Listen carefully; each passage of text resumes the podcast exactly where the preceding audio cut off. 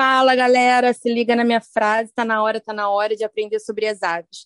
Eu sou a Andressa, estamos começando mais um novo podcast. O tema de hoje é comportamento social das aves.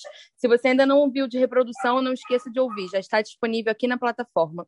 E hoje, para conversar com a gente sobre o tema, temos uma super convidada, Patrícia.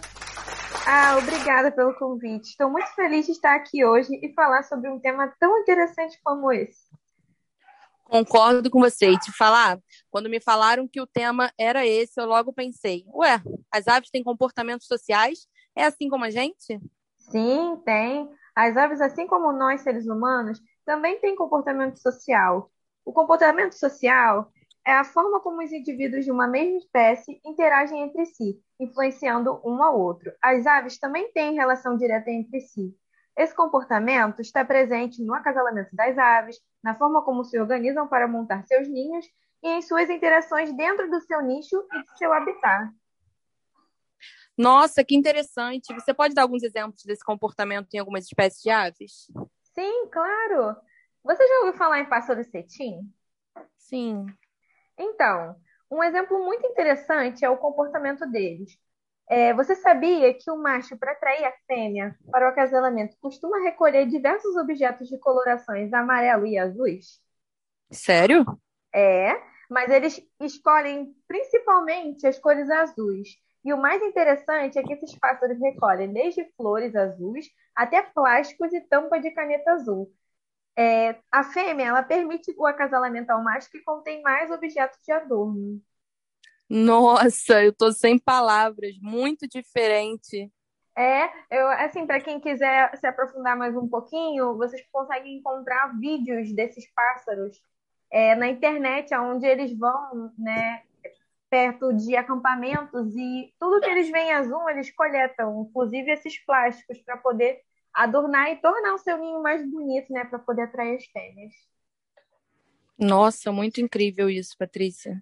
É, e também é, existe diferença de comportamento entre a escolha sexual das aves, né, a, nessa questão de comportamento delas, aonde elas podem ser monogâmicas, ou seja, as aves elas escolhem um parceiro sexual e vivem com ele até a velhice. E também temos aves com comportamento poliândrico.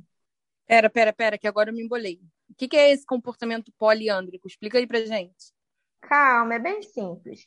A poliandria é quando os indivíduos apresentam mais de um parceiro sexual. O macho ele atrai várias fêmeas e copula com essas fêmeas. Isso também pode ocorrer ao contrário com as fêmeas.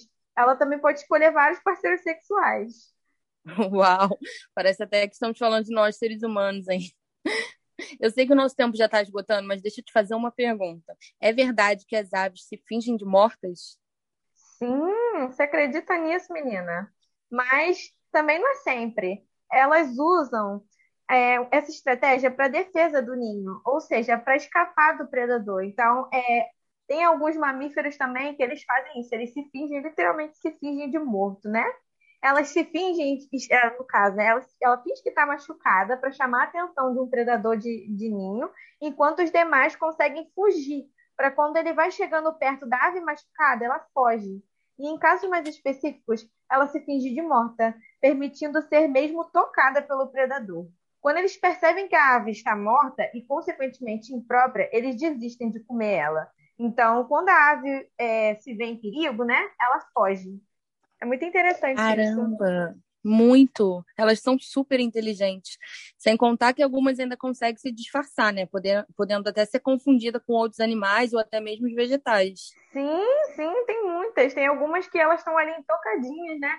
é, na árvore, às vezes você pensa que ela faz parte do tronco da árvore, mas não, mas ela tá ali bem camuflada. E o nome disso é mimetismo, que a gente chama. Caramba, Patrícia, muito obrigada. Nós adoramos ter você aqui com a gente hoje. Com certeza eu aprendi muito. Obrigada mesmo por compartilhar o seu conhecimento com a gente. Nada, que isso. Eu que agradeço. Foi ótimo, gente. Muito obrigada pelo, pelo convite, né, de participação. Adorei estar aqui hoje. Obrigada.